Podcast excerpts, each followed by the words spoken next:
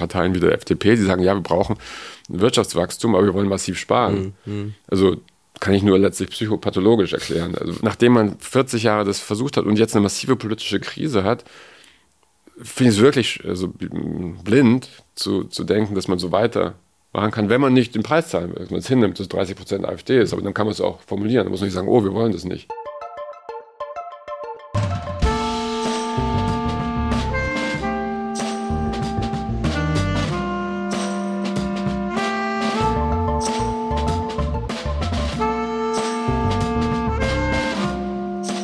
Herzlich willkommen zu Jacobin Talks. Hallo Georg. Hallo, freue mich hier zu sein. Heute ist Georg Dietz zu Gast. Er ist Journalist und war unter anderem Redakteur bei der Süddeutschen Zeitung und bei der Zeit. Lange Zeit auch Kolumnist beim Spiegel, also hat schon eine lange Karriere hinter sich, kann man sagen.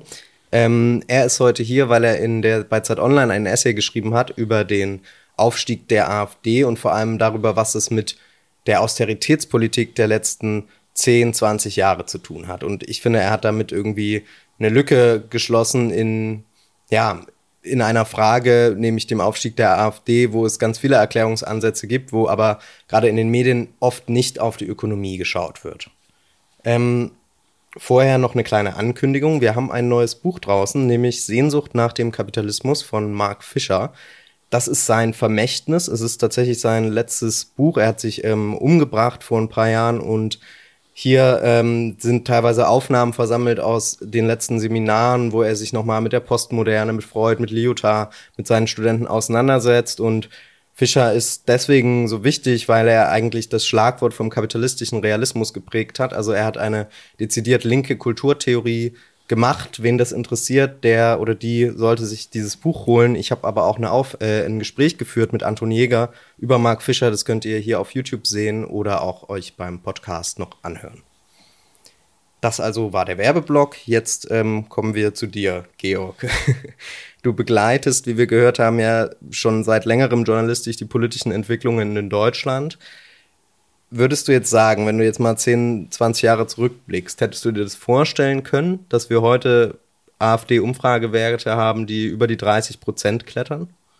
Nee, also die, äh, das Ergebnis der Politik ähm, hatte ich nicht vorausgesehen und ja, Voraussehen ist auch nicht meine äh, Hauptberufsbeschreibung, obwohl ich mich eigentlich ganz gern und vielleicht auch halbberuflich mit der Zukunft beschäftige. Ähm, was ich aber sagen kann, ist, dass ähm, es schon deutlich war, finde ich, dass wenn man ähm, zurückschaut oder wenn ich zurückschaue in, die Jahre ähm, vor allem nach der Wirtschafts- und Finanzkrise 2007, 2008, ähm, dass es eine ähm, extreme Fixierung auf bestimmte politische Praktiken gab, die nicht besonders hinterfragt wurden oder die jedenfalls benannt wurden, aber nicht in ihrer Konsequenz vielleicht ausgedeutet wurden. Also das heißt genau, also die ähm, Frage in der Wirtschafts- und Finanzkrise, dass es eben eine massive ähm, Rettung, Stabilisierung der Banken gab. Ähm, 700 Milliarden in den USA, in, in Europa auch ähnlich horrende Summen und das war irgendwie horrend, mhm. aber es war mir nicht klar, es wurde nicht richtig formuliert oder durchdacht, was es bedeutet. So und, ähm, und was man eben damals dann feststellen konnte, und das ist eben vielleicht die Verbindung, die dann auch den Aufstieg des, der, der rechtsextremen Parteien in weiten Teilen Europas und, und der USA erklärt, die ja genau das äh, Feld dieser ähm, äh, wirtschaftlichen äh, Experimente, wenn man so nennen will, waren, ähm, dass es eben äh, gegenfinanziert werden musste. So, ähm, diese massiven Aus Ausgaben, die dezidiert, ähm, sagen wir mal, nicht wirtschaftspolitisch, sondern, sondern, sondern, sondern, politisch waren. Also weil man eben dieses System haben wollte und dieses System stützen wollte. Und es war eine Entscheidung. Und das kann man diskutieren. Ähm, ähm, es ist nicht klar, würde ich sagen, was es bedeutet hätte, wenn man es nicht getan hätte. So, aber man muss halt die Konsequenz benennen. Und die Konsequenz ist, dass man einerseits Banken gestützt hat, ähm, ähm, Verluste letztlich sozialisiert hat und eben ähm, die ähm, Gegenfinanzierung durch Austerität, durch Sparmaßnahmen äh, gefahren hat. Und ähm, das wurde dann eben lange so ein Tick irgendwie so mitdiskutiert, aber nicht wirklich. Also es wurde eben immer getrennt und ähm, ich fand es nochmal interessant, ich habe dann gestern nochmal das Buch von Clara Mattei, The Capital Order, ein bisschen nachgelesen und die beschreibt eben auch, dass es eben auch bei Keynesianern oder generell oft in, auch in, bei, bei linken Wirtschaftswissenschaftlern so ist, dass die politische Dimension von Wirtschafts- mhm Politik nicht immer mitgedacht wird. Und das ist eben was, was jetzt kollidiert, würde ich sagen. Das heißt, der Aufstieg der AfD ähm, so nicht vorhersehbar, das, was passiert, nicht überraschend. Also du, du sprichst jetzt von den Sparmaßnahmen, von der Austeritätspolitik, die vor allem in Europa, ja, aber im, im, in Südeuropa sozusagen die krassen, ähm, ja, sag ich mal, Folgen hatte, ne? Weil irgendwie, also wir, manche erinnern sich vielleicht noch äh, an griechische Rentnerinnen oder so, die sich umgebracht haben während der Finanz- und Eurokrisen, ne? Und da siehst du also auch so einen Zusammenhang von diesen Sparmaßnahmen und einem Aufstieg der Rechten. Ja, es gab eben jetzt gerade in den letzten Monaten oder, oder, oder äh, ein, zwei Jahren äh, relativ interessante Studien. Eine äh, zitiere ich da auch in einem, in einem Text in der Zeit von der Schwedischen Reichsbank, die eben nachverfolgen, wie, wie Austerität zwischen 1980 und 2015, glaube ich, ist das da gewesen, ähm, ähm, sich ausgewirkt hat. Und da gibt es eben relativ klare Korrelation, das ist irgendwie pro, weiß nicht, pro 1% Einsparung, gibt es 3% Anstieg der extremen Parteien, wie es immer so heißt, links und rechtsextrem. Tatsächlich ist es aber ein massiver Rechtsruck in Europa und deswegen ist es so ein bisschen so Alibi, äh, immer so ah, links und rechts. Also es ist halt ein massiver Anstieg von rechts und ähm, das eingeübte Argument ist, und es betrifft eben nicht nur Südeuropa, es war halt irgendwie der, der, der Canary in the Coal Mine, es war irgendwie der Test, das, das Testfall, da war es am deutlichsten oder waren die Gesellschaften, äh, Gesellschaften wo, wo am fragilsten. Ähm, so eine stabile äh, Gesellschaft, sagen wir wirtschaftlich zumindest stabil, politisch muss man sehen, wie Deutschland, äh, konnte das länger äh, verschleiern oder, oder, oder adaptieren. Sich dann irgendwie oben Wohnungskrise und Lebenshaltungskrise und, und ähm, Lohnstagnation äh, und, und Rezession, also sind so Phänomene, die aber nicht so greifbar waren als massive Bruchelemente oder als massive Schockelemente in der Gesellschaft. Das ist auch ein Problem, das ist auch ein mediales Problem, dass es nicht greifbar war. Ähm, und dass es eben einfach einfacher war, dann auch, es war, kam dann halt bequem dazu, dass die Flüchtlingskrise kam und dann plötzlich waren Fragen von Überfremdung oder, oder, oder wer sind wir denn oder nationale Identität oder wollen wir das? Das war irgendwie ein, das ist halt ein bequemer Diskurs, also auf eine gewisse Weise. Bequem ist ein, vielleicht das falsche Wort, aber, aber, aber für, ähm, es war ein weniger konsequent fordernder Diskurs, ähm, weil man sich stark auf dem Feld der Kultur bewegte, stark auf dem Feld, ähm, wo man auch Schlagworte verwenden konnte, Leitkultur, Integration, Integrationsverweigerung, Parallelgesellschaften, kann man leicht drüber reden, ohne irgendwie wirklich was zu tun. Und ähm, insofern ist das ähm, eben auch bei uns angekommen, so, so, so, so eine Art, wie man Politik macht und wie man Politik dann auch letztlich ähm, begleitet also man, man macht Autorität, aber redet über Kultur. Mhm. Ja, Austerität und macht redet über Kultur. Das heißt, es ist so eine, so eine, so eine Teilung von Rhetorik und. Realität auf eine gewisse Weise. Also wenn wir in Deutschland sind und da, da schauen, dann haben wir ja eben, wenn ich dich richtig verstehe, auch in den letzten 20 Jahren oder so, also unter Merkel noch eben eine Art von vielleicht nicht Austeritätspolitik oder aber eine, zumindest Sparpolitiken gehabt. Also Kommunen sind ähm, überschuldet, kommen eigentlich nicht klar. Also wir haben immer dieses, diese Form von, ne, was wir jetzt wieder sehen mit der Schuldenbremse, also die, die Art von Sparpolitik, die dazu führen soll, den Haushalt zu kollidieren. Ne? Und eigentlich sagen uns ja alle Wissenschaftler, also zumindest Ökonominnen, die ein bisschen progressiver denken, naja, wir brauchen äh, Investitionen so, ne? Und das ist, also wie kann man sich das vorstellen? Du hast es jetzt so ein bisschen skizziert. Ähm, ja, wir haben einen riesigen Rechtsruck oder wir haben einen hohen Anteil von Wählerstimmen, die irgendwie die AfD wählen wollen. Und wir haben auf der anderen Seite eben diese Sparmaßnahmen und so. Und also wie hängt das zusammen? Wie kann man sich das konkret vorstellen? Weil für viele ist das, glaube ich, ne, wenn man dann darüber spricht, wie ist die AfD aufgestiegen, ist das auch ein zu abstrakter Zusammenhang oder dann muss man es eigentlich mal noch genauer erklären. Also wie kannst du das, wie kann man das plausibel machen? Ich glaube, am direktesten ähm, ist eine sehr gute Frage, weil es tatsächlich ähm, ein bisschen schwierig ist, vielleicht auch, auch konkret zu erklären. Ich glaube, auf eine gewisse Weise ist es vielleicht einfacher, das in der Lebenspraxis zu versuchen zu erklären. Also es ist die Frage, was ist es für ein Staat, in dem man lebt? Ist es ein Staat, der liefert oder nicht liefert? Ist es ein Staat, der für einen da ist oder ist, es, ist er nicht für einen da? Und dann gibt es eine gewisse Loyalität. Also wenn, wenn man merkt, es funktioniert, dann ist es okay. Wenn wenn es nicht funktioniert, dann fängt man an, nervös zu werden oder, oder, oder irgendwie sich auch dann zu organisieren und zu wehren. Und ähm, ich glaube, was wir gesehen haben, ist eben, dass massiv der Staat ähm, in seinen verschiedenen Funktionen, in Schulen, Schwimmbädern, in Sozialleistungen, in der Ansprechbarkeit, in der Verwaltung, in der Art, wie er, wie er aufgestellt ist, wie er, wie, wie er ansprechbar, wie elastisch er ist, wie er liefert, ähm, massiv nachgelassen hat und ähm, massiv auch immer mehr zum Gegenstand der Kritik wurde, der, und da fängt eben die politische Dimension an, je mehr schwächelte. Und, und das ist eben das Dilemma der, der neoliberalen Epoche, würde ich sagen, dass je, schle je, je, schlechter der Staat funktioniert, desto mehr scheint das ein Beispiel zu sein, dass der Staat schlecht funktioniert. Mhm. Aber die Verbindung zur Finanzierung des Staates oder zur Ausgestaltung des Staates wird eben ähm, selten gemacht. Ich würde schon sagen, beides gehört zusammen. Mhm. Äh, Ausgestaltung und Finanzierung. Es geht nicht darum, einfach blind mehr Geld in einen Staat zu stecken, der falsch aufgestellt ist, weil er die falschen Prämissen, Prioritäten hat. Aber so würde ich sagen, dass es eine, dass es eine Entfremdung gibt mit einem, mit einem System, was man nicht primär als System liebt. Ich glaube, es ist überschätzt, dass Demokratie an sich toll ist. Mhm. Mögen wir so sehen, mögen viele Leute so sehen, aber es ist nicht die Hauptfrage so. Und, ich glaube, da gibt es dann Friktionen in, in, in der die ver verbunden auch mit, mit, mit ähm, anderen Enttäuschungserfahrungen ähm, ähm, sich so, so, so summieren. Und ähm, insofern ist das, glaube ich, eine Verbindung zwischen politischer Psychologie und, und, und realen finanziellen Problemen. Und dass die Reichen immer reicher wurden, äh, ist eben nicht nur ein Satz. Mhm. So, das ist eine, eine Realität und auch eine, dann wieder eine, eine eine psychologische Dimension. Und, und das, heißt, das heißt ja auch, dass, dass es eben Lohnstagnation gibt in den letzten 30, 40 mhm. Jahren. Und irgendwie löst sich das, diese Spannung in der Gesellschaft momentan mit dem Rechtsruck.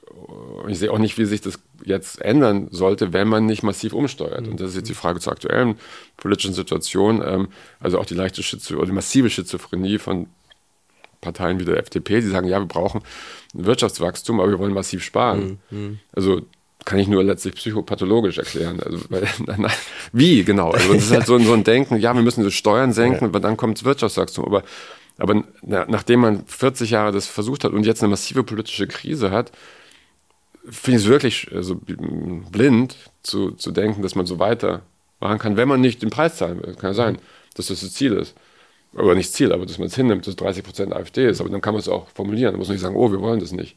Sondern das ist, das ist halt eine Konsequenz dieser Politik. Also. Ja, lass uns zu diesen Konsequenzen auch nochmal genauer kommen. Ich würde noch gerade mal dabei bleiben, weil ich das tatsächlich so interessant finde, weil ich mich eben oft mit Leute, Leuten nicht streite, aber man diskutiert eben darüber, über die ähm, Ursachen für die AfD. Und für mich jetzt jemand, der aus Ostdeutschland, aus einer kleinen Stadt kommt, sozusagen, und der auch in den letzten zehn Jahren das gesehen hat, wie eben Kultureinrichtungen, Schwimmbäder zu machen, wie, wie eine Öffentlichkeit gewissermaßen wirklich ähm, zerfällt, wie die Leute äh, sich ständig aufregen, weil die Straße, also alles geht kaputt sozusagen, weil nirgendwo investiert wird. Und dann gibt es eben genau diese, diese Art von, also meinetwegen noch biografischen ähm, Erfahrungen mit der Wende oder so, haben einige nicht so eine gute Erfahrung gemacht. Das heißt, es gibt eh nicht so eine Grund, äh, Grundvertrauen in, in, in das demokratische System, ja. Und dann ist es für viele jetzt eben da, ist es dann so ein Frustding, ja. Und es ist genau so, so, eine, so eine Sache. Also, und ich finde das so schwierig. Also, wenn ich jetzt mit Leuten diskutiere, dann sagen die immer, oder wer, wer jetzt eine andere Meinung ist, ähm, nur weil irgendwo der Bus nicht fährt, äh, wählen die Leute nicht AfD. Aber ich würde sagen, eigentlich schon, weil wenn der Bus nicht fährt, dann macht das Café zu, dann macht irgendwie, ne, machen die letzten Orte zu, dann ziehen die Leute weg, so. Und das ist, ist doch genau das, was eigentlich äh, zu so einer Stimmung auch beiträgt, oder? Wie siehst du das? Kurz gefasst, ja. Also, ähm, ähm, das ist natürlich auch immer so eine Lieblingsdiskussion in Deutschland, weil man dann wieder so ein bisschen Zeit vergeudet, irgendwie wirklich über die wirklichen Probleme zu reden. Ah, es ist ein Ostproblem, es ist ein Westproblem, Klar. es ist ein Ostproblem und es ist ein Westproblem und ich habe in den letzten Wochen mal äh, aus verschiedenen Gründen äh, ein bisschen mit, mit Steffen Mau geredet mhm. oder sein Buch nochmal gelesen über die Transformation der, der DDR. Mhm. Also ich bin aus dem Westen. Mhm. Für mich ist das nicht so eine, so eine, so eine bekannte Geschichte. Ich habe auch Krastev gelesen, eben ähm, über, über, über die Verwerfungen in Osteuropa. Die sind alle sehr ähnlich. Mhm. Und das ist eben schon nicht nur der Bus, logischerweise, sondern mhm. das ist eben, wenn man auf, auf den Osten schaut, das weißt du sehr viel besser, aber es ist eben eine, eine wirklich Schichtung von Problemen, eine mhm. massive ähm, Flucht, also Landflucht Flucht, ähm, äh, massive, viel zu viele Männer, also, Männer, also so Frauen gehen in die Städte. Ähm, also es ist, und es ist eben über Jahre und Jahrzehnte angewachsen und irgendwann, irgendwann ist es ein Bruchpunkt in der Gesellschaft. Also deswegen der Bus ist so der, letzte, der, genau. der letzte ja. äh, wie sagt man, Tropfen, der ja. das zum Über, Über, Überlaufen bringt. Und es ist massiv keine monokausale Erklärung ja. und es ist massiv eine sehr, sehr komplizierte Situation, die aber aus bestimmten dann doch leichten, also nicht leichten, aber fundamentalen politischen Entscheidungen äh, äh, entsteht. Und, und, und eine ist, ist eben, ähm, will man einen, und das ist eben schon, was auch Merkel ähm, und, und, und, und, und die große Koalition ge ge gewollt hat. Will man einen schlanken Staat, will man eine Art mhm. von, von, von Steuersenkungspolitik und, und will man Sozialleistungen immer rhetorisch oder auch real als Problem oder als, als Leistung äh, bezeichnen, die man gibt, also so, die irgendwie nicht inhärent demokratisch ist, sondern irgendwie was, was, was, was man entscheiden also kann. Also nicht, dass man sagt, es steht allen so, zu, sondern ja, dass man sagt, so, hm, müssen wir halt kürzen. Halt so März auch wieder so, ja, kann man sich halt nicht mehr leisten, so. Ja. Alles. Ja. Und das ist halt eine merkwürdige Rhetorik, weil es ist ja irgendwie umgekehrt. Also man muss ja eigentlich einen Staat machen, der für alle funktioniert. Und wenn man das aufgibt, dann, dann ist es eine klare Entscheidung und dann ist es, dann, dann, dann, dann, dann summiert sich das mit all den anderen Phänomenen, die wir beschrieben haben, mit Globalisierung, mit tatsächlichen Einwanderungsproblemen oder mit nicht Einwanderungsproblemen, sondern Einwanderungsrhetorik, mit eben mhm. Ähm, Landflucht, mit, mit, dem, mit dem Bus. Mhm. So, und, und, ähm, ähm und, und, und, was ich mit Ost-West meinte, ist, dass es eben im, im Westen ähnliche, aber andere Geschichten mhm. gibt und, ja. und dass man dann sagt, ja, dass man sich so rhetorisch auch in den Medien so blockiert, indem man nicht sehen will, was die Gemeinsamkeiten sind oder was, was, was, das, was, was die große Veränderung ist. Und ich als Historiker finde es irgendwie mehr und mehr interessant, dass Leute so entweder sich weigern oder nicht in der Lage sind, mal kurz rauszuzoomen und zu mhm. versuchen zu verstehen, was, was Geschichte ist, also was, was Geschichte bedeutet, was Entwicklungen waren der letzten 30, 40 Jahre, eben seit vor allem 89, 90 mhm. und warum wir hier sind. Ähm, und genau, das ist äh, vielleicht an der Zeit, das mal ein bisschen zu kontextualisieren. Mhm. Jetzt haben wir ja eine Situation, wo gerade eigentlich politische Parteien des Zentrums sich rhetorisch auf jeden Fall, aber auch inhaltlich, wenn man die Schärfung des Asyl, also oder die ja, Abschwächung des Asylrechts jetzt anschaut, also man bewegt sich ein Stück weit nach rechts so und das ist irgendwie ja auch offensichtlich, warum teilweise, also weil man jetzt diese hohen AfD-Zahlen sieht und irgendwie denkt man sich, naja, da muss, die Bevölkerung ist jetzt rechter geworden, die wollen nicht so viel Migration oder so, also bewegen wir uns da äh, nach rechts. Also wie würdest du das bewerten? Ist das jetzt eine besonders kluge Strategie, auch vor dem Hintergrund, wenn man eben den Aufstieg der Rechten auch als ein Phänomen von Sparpolitik, von Austeritätspolitik, von wirtschaftlichem Verfall sieht? Das ist eine, glaube ich, längere Antwort oder, oder mhm. gar nicht so lang, aber ähm, ich glaube, ich glaube die Fragestellung, die Fragestellung ist ein bisschen verengt, weil, weil ja. du sagst irgendwie die Parteien rücken mhm. nach rechts. So, das ist schon so, also ist massiv so. Es gibt auch kein anderes Nachdenken über einen, über einen, über einen ähm, investierenderen Staat mhm. oder, oder aktiveren Staat. So, der Punkt ist aber, dass Politik ja nicht nur diese Parteien sind. So, das ist, glaube ich, was mir wichtig ist, zu versuchen zu, zu beschreiben oder auch langsam für mich zu, zu verstehen. Also, dass, dass es eine massive Auffächerung eigentlich geben muss des Verständnisses, was Politik ist, um auch zu verstehen, wie die Rechten bekämpft werden können. Also ähm, ich glaube nicht, dass die AfD bekämpft wird, indem die AfD bekämpft wird, so mhm. rhetorisch oder, oder, oder, oder von Robert Habeck oder von äh, Scholz oder so. Mhm. Also so, sondern die Politik ist extrem lokal, die Politik ist extrem konkret, die Politik ähm, muss, ähm, muss, muss, muss, muss liefern, muss da sein, muss präsent sein. Das heißt, man muss eigentlich ähm, sowohl extrem vor Ort nachdenken, was erforderlich ist, mhm. müsste dort konkret investieren, müsste auch eine andere Art von politischer letztlich Imagination haben oder, oder politischer Praxis.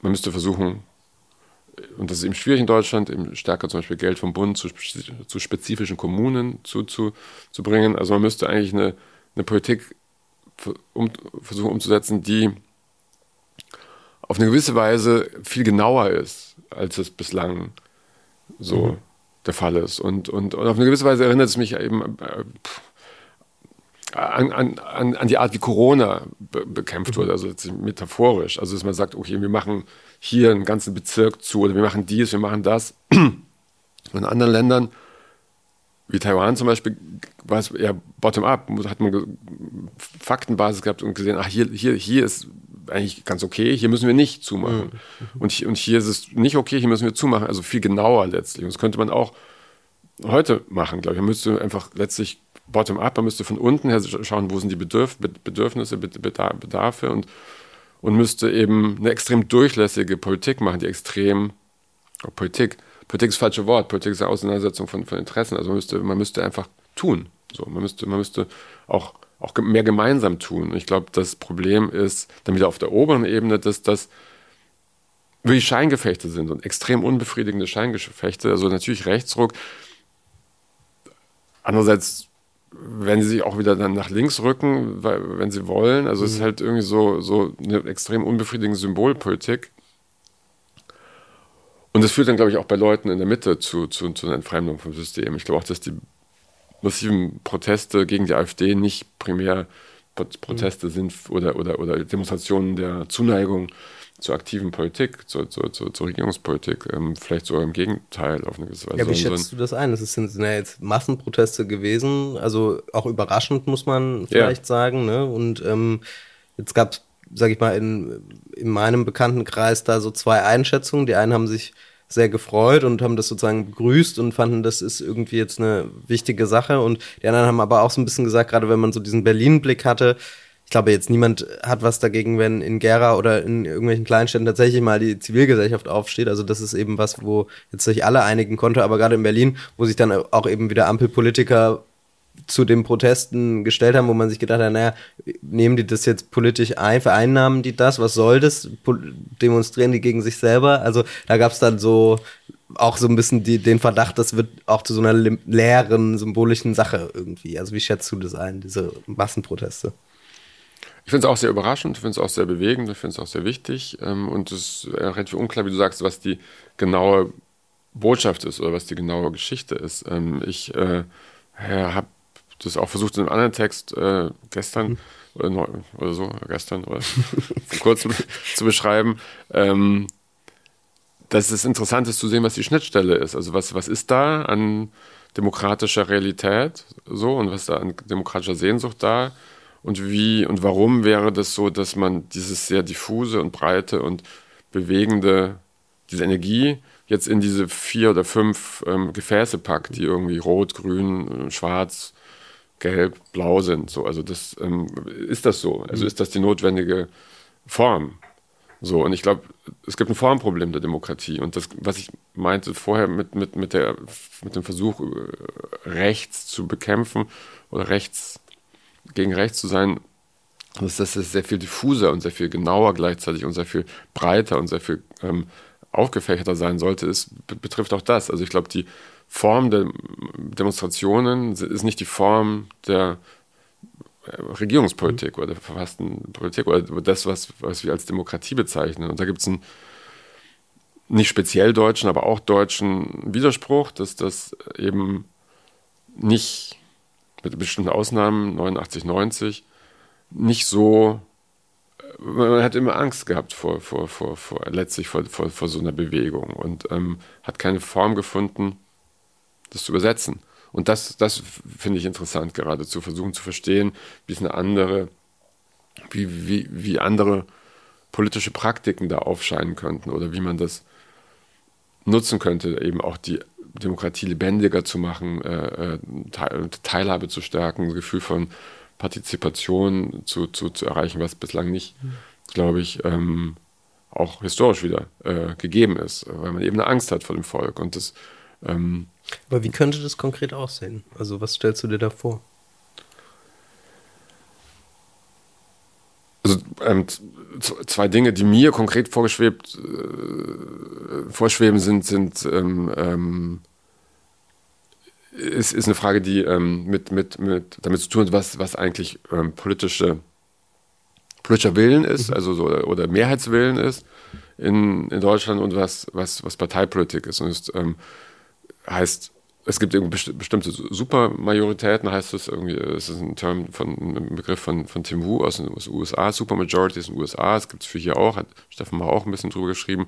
Also bestimmte Mehrheiten in der Gesellschaft die existieren unabhängig von der politischen Zuordnung mhm. eigentlich. Also es ist in den USA ähnlich, also in den USA, also ähnlich wie hier pro Abtreibung, mhm. ähm, pro Klimaschutz, auch in den USA gegen Waffenbesitz. Im Grunde gibt es auch eine breite gesellschaftliche Mehrheit. Ähm, in Deutschland sind es ähnliche Mehrheiten. Ich bin sicher, wenn man sagt, wollen Sie einen anderen Wohnungsbau, gibt es mhm. auch eine große gesellschaftliche Mehrheit, sicher. Oder sind Sie der Meinung, dass äh, Wohnung zu teuer ist? also würde ich sagen, würden die meisten sagen, ja. Das heißt, es gibt eigentlich eine, eine große Realität, die nicht äh, auch wieder äh, sichtbar ist in den Parteien. Da, da zerfasert es wieder, weil das dann wieder in Part Parteihicker geht. Das heißt, die Frage wäre, wie man so, solche gesellschaftlichen Mehrheiten anders organisiert. Mhm. So. Und ähm, meiner Meinung nach wäre es nicht ähm, unbedingt in dem Vierjahreszyklus notwendigerweise so, dass es ähm, Wahlen sind von Parteien, sondern man könnte es vielleicht anders auch, auch zeitlich entzerren. Man könnte eine andere Form von, ich habe das mit, mit der dritten Kammer beschrieben, oder also so, so eine Art von Zukunftskammer, wo diese Themen anders als im politischen Wahl Hickhack äh, äh, oder ähm. Schaukampf diskutiert wird, sondern so konstruktiver mhm. und im Sinne von so einer Supermajorität. Und, und ähm, ich glaube, was, was wir sehen, ist eben, dass es eine, eine, eine, andere demokratische Sehnsucht in diesem Land gibt, die nicht äh, aufgefangen wird von der demokratischen Praxis der Parteien. Und da ähm, eine Art von Abgleich herzustellen zu, zu unserer auch sonstigen Realität finde ich interessant. Also wir, wir leben ja auch sonst nicht, also ein anderer Vorschlag war Demokratieplattform, das zu nennen. Also Plattform, zu denken, was ist eine Plattform, ähm, wie es Fridays for Future zum Beispiel ist, also wo auch verschiedene Menschen aus verschiedenen politischen Lagern zusammenkommen, weil sie ein Interesse haben. Und wir leben ja sonst auch in einer plattformhaften Welt. Wir leben ja nicht in so einer linearen Welt, dass alles grün ist oder alles irgendwie ähm, ja, äh, geordnet ist, sondern, sondern es ist alles überlappend. Also, und die Politik ist aber extrem geordnet, auf eine gewisse Weise, jedenfalls in der Zuschreibung. Um das aufzulösen, fände ich interessant. Das sind aber wirklich nicht, darum geht es nicht bei den Protesten, mhm. aber das ist das, was ich sehe, weil ich es gerne sehen will. ähm, aber, aber was real ist, sind eben so Sachen wie Supermehrheiten. Und, und, und das fände ich interessant zu diskutieren, wie es ähm, eine Geschichte geben könnte für dieses Land und für das, was die Menschen in diesem Land wollen, mit diesem Land wollen. Auch Einwanderung ist übrigens eine Supermajorität. Also auch, auch mehr als 50, 60 Prozent sind pro Einwanderung. Mhm. Also wie gibt es eine Vision und gibt es einen Ort, wo man das diskutieren kann. Also und dann, dann ist man eben die Mehrheit und dann sind die AfD 20, 30 Prozent. Der Punkt ist, dass zurzeit Politik für diese Minderheit gemacht wird von allen Parteien. Also es ist eine massive Entrecht, Entrechtung, würde ich sagen, von 70, 80 Prozent mhm. der Gesellschaft, dass irgendwie fast alle Parteien nur für diese 20 Prozent Politik mhm. machen. Ähm, auch, auch wieder schizophren. Aber jetzt, also wenn man sich das, das ist ja total interessant, wie du das beschreibst, dass es anscheinend in sehr vielen Fragen die Mehrheiten gibt, die Probleme erkennen, die für, ne, ob das der Wohnung ist oder die sagen, wir wollen eine andere Klimapolitik etc. Das ist ja auch so ein bisschen das äh, auch die Erkenntnis, die aus dem Buch von Linus Westhäuser und Steffen Mau eben, ne, dass, dass es nicht, nicht eine total gespaltene Gesellschaft gibt oder so in den Meinungen, sondern dass wir eigentlich äh, sehen, ja, um es mal einfach zu sagen, so schlimm ist es nicht. Ne? Und ähm, jetzt ist ja die Frage, eigentlich wäre doch eine, eine, eine Partei, die ähm, ja, die, eigentlich sind doch Parteien die Orte sozusagen, die eine andere Politik anbieten müssten, die eben sagen müssten, naja, wir legen uns halt mal mit den Großkonzernen in den Städten an und äh, wollen einen anderen Wohnungsmarkt haben, so oder wir sagen, ja, Klimaschutz, ähm, das heißt vielleicht nicht nur CO2-Emissionshandel, sondern eine massive Investitionspolitik in grüne Energie, bla bla bla. Also man kann sich ja eigentlich viel vorstellen, was man auch auf, auf den Tisch bringen könnte als Partei. Aber das das ist ja das, was wir, was wir gerade sehen, also mit in der Ampel oder so. Also das, was auch an interessanten Vorschlägen vielleicht noch am Anfang da war, ist mittlerweile so abgeschliffen, dass da eigentlich nichts übrig bleibt. Und jetzt sind wir wieder bei so einem neoliberalen Weiter so oder einer, der, der, Frage, wie wir jetzt einsparen, um die Schuldenquote zu einzuhalten. Also wie würde das ist ja ist ja paradox oder wie kommen wir da raus? Wie wir da rauskommen. Na, ich glaube, das Interessante bei den Parteien ist, ähm, dass die im Grunde in vielem stehen geblieben sind mit ihrem Denken, auch 89 und 90er Jahren so auch eine gewisse. Also ich glaube, die Sozialdemokratie weiß nicht ganz genau, was es heißt, äh, staatlich aktive Politik zu machen. Also so, also das, das, wie du sagst, also eigentlich könnte man eine andere Art von Wohnungsbau machen, äh, mit Genossenschaften, irgendwie äh, den Markt entziehen. Man könnte viel stärker auch äh, eben in, in, in, Wohnungsfragen, wie es in Berlin mit Deutsche Wohnen enteignen, mhm. irgendwie passiert ist, äh, aktiv werden. Das hat nichts mit links zu tun eigentlich, sondern es hat einfach mit, wie du sagst, eigentlich mit einer politischen Rationalität zu tun. Also hier ist eine Mehrheit, hier, hier gehen wir rein. Ähm, warum das nicht passiert, das ist wirklich ein Problem, was oder eine Frage, was, was, was, glaube ich, entweder in Romanen oder historischen Werken abgehandelt werden muss, weil es eine Verbindung ist zwischen persönlichen Prägungen, Karrierismus, ähm, Parteien als Ort von, von, von letztlich Vernichtung von Individualität, wie ich sehe, von Originalität. Also so, es ist kein Parteienbashing, aber so erlebe ich das. Das ist eine sehr, dass es bestimmte Karrieren gibt, dass es eine sehr große Engführung gibt. Ich habe einen großen Respekt vor Politikerinnen und Politikern. Es ist ähm, so, also individuell, strukturell finde ich es ein Problem, wie, wie in Parteien auch Demokratie nicht wirklich gelebt wird, weil, weil es nicht wirklich demokratische Strukturen sind, weil die Parteien ja aus, aus sich heraus die Menschen wiederum die, zu den Wahlen schicken. Also das ist ein weiteres Thema. Ich finde es super interessant, weil, weil ähm, genauso die Konservativen auch nicht wirklich genau wissen, was das ist, konservativ sein in dieser Zeit. Also was heißt das, das Verhältnis zum Markt? Also so beide SPD und CDU, würde ich sagen, haben, haben letztlich das Verhältnis zum Markt, was, was, was vor 89, 90 vielleicht dezidiert klareres war, ähm, ver verloren. Also so die SPD hat den Markt auf eine gewisse Weise kontrolliert und die CDU eigentlich auch. So. Und nach 89, 90 hat der Markt aber sein, Haupt erhoben und hat sie abgeschüttelt. Und äh, so, so, so, so, versuchen beide Parteien ihre Antwort zu finden auf, auf, auf die Situation. Und, und zu deiner Frage, ich glaube, es muss, ein, es muss eine Idee geben, wie, wie, wie wie Konservatismus geht und wie, mhm. wie Sozialdemokratie geht. Also nicht, gar nicht linke Politik, sondern wie Sozialdemokratie geht im 21. Jahrhundert.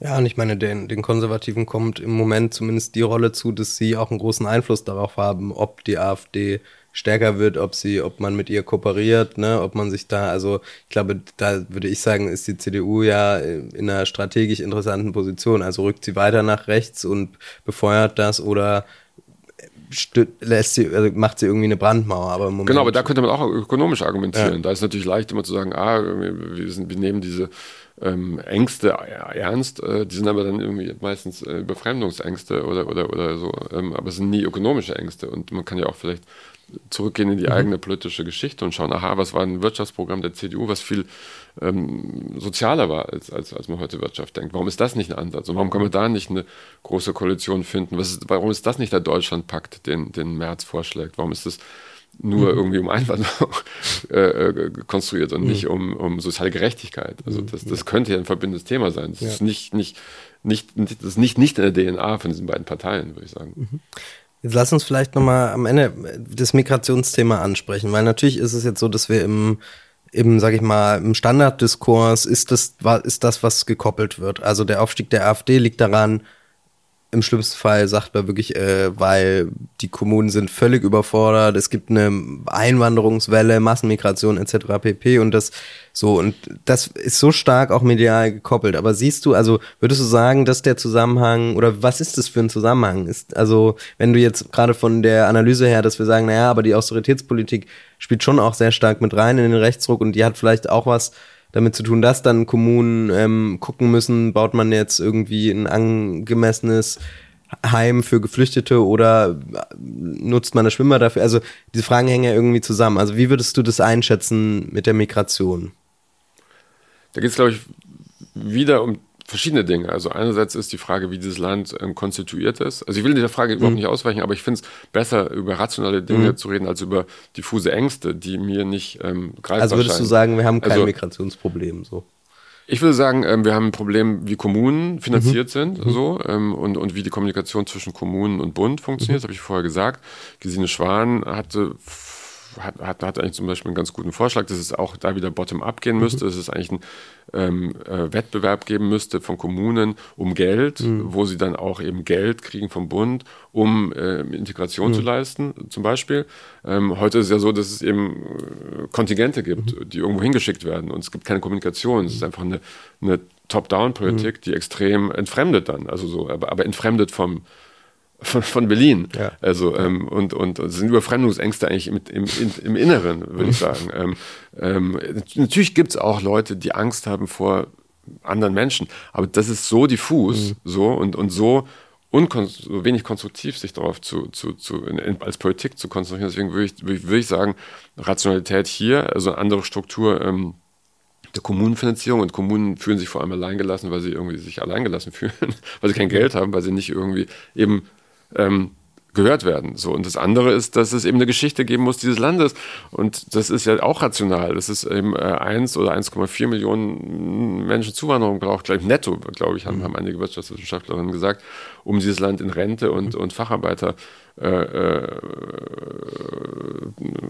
Quantität, äh, also in Facharbeiter schafft, zu, zu, zu äh, lebendig zu, äh, zu fun funktionieren, beim zum Funktionieren zu, zu äh, funktionabel zu halten. also das, das, Land funktioniert nicht, wenn wir nicht Einwanderung oder mhm. Zuwanderung haben. Dann ist die Frage, ist sie gesteuert? Wie ist sie gesteuert? Haben vielleicht die Linken auch manchmal irgendwie nicht richtig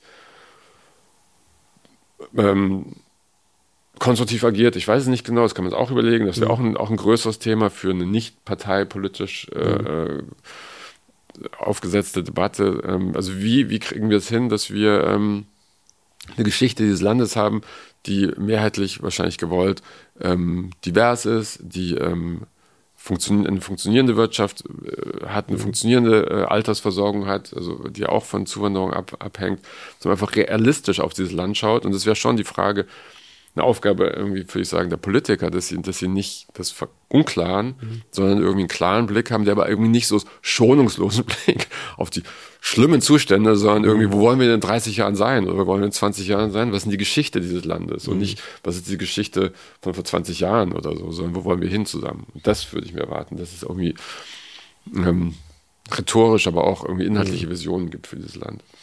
Ja, da kann ich mich anschließen. Also ich meine, die Frage zielt ja jetzt auch eher so darauf ab, ne, ich, man hat es jetzt, beim Monitor gab es mal eine, eine gute Folge, da wurden auch sehr viele Kommunen gezeigt, die waren, auch CDU-Regierte zum Beispiel, die wirklich wahnsinnig gut äh, klarkommen, in Anführungszeichen, also nicht nur klarkommen, sondern wo einfach die ganze Stadt davon gelebt hat, dass Geflüchtete irgendwie ähm, in der Bäckerei eine Ausbildung bekommen haben, also die einfach sozusagen Teil des normalen Arbeitslebens geworden sind. Und es war für diese, für, für viele Kommunen, die kommen damit klar. Und es ist eine, ist eine wahnsinnig belebende Sache so. Und es wäre gerade jetzt in Ostdeutschland, wo wir eine Überalterung haben, die extrem ist, ja, und ähm, eigentlich müsste man ja das alles anders erzählen und müsste das, äh, so, so verstehe ich dich zumindest, ne, sagen, naja, wir stützen die, wir, wir ähm, starten die Kommunen anders aus weil wir brauchen auch Migration und wir wollen das und es geht auch, ja. Also das wäre vielleicht eine politische Vision. Ähm, Jetzt habe ich das Schlusswort gesagt. Das sollte eigentlich, schön, sollte Nein, eigentlich schön. nicht so sein. genau. Mansplaining. genau.